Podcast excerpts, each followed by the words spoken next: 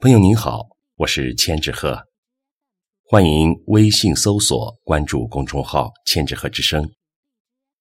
今天为您带来的是晋江方言的朗诵，《再别康桥》，作者徐志摩。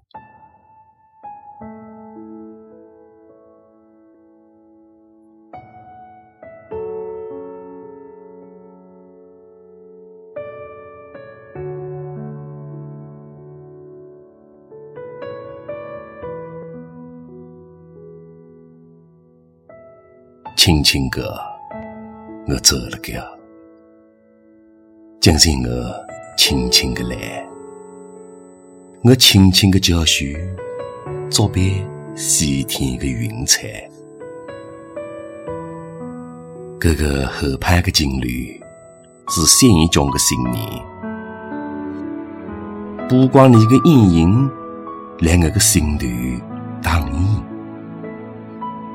牛年高的个星星，远远个来雪地骄摇，来炕后个楼玻璃，我关心走一条雪草。